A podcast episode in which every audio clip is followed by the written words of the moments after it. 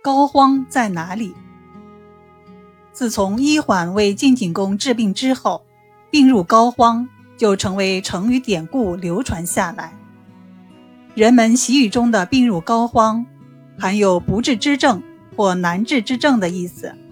膏指心下的部位，肓指心下膈上的部位，而膏肓主要是指疾病部位很深而且隐蔽。古人认为，如果患这样的病，用药物、针灸等治法都起不了什么作用了。然而，人体背部还有一个名为膏肓腧的穴位，却可对病入膏肓起到预防和治疗的作用。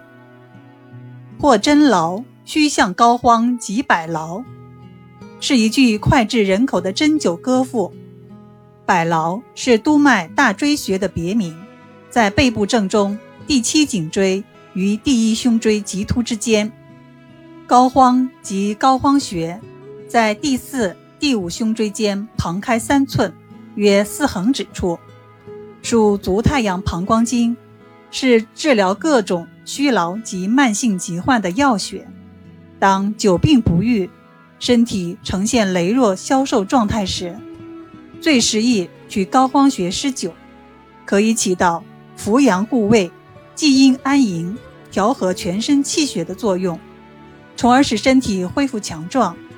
由此可见，膏肓穴在虚劳症的治疗上应用是非常广泛的。中医理论认为，人体背部有主一身阳气的督脉和贯穿全身的足太阳膀胱经。背宜常暖，历代医家在背部施行的擦背、捶背。刮痧、拔火罐等多种保健养生方法，都有一定的功效。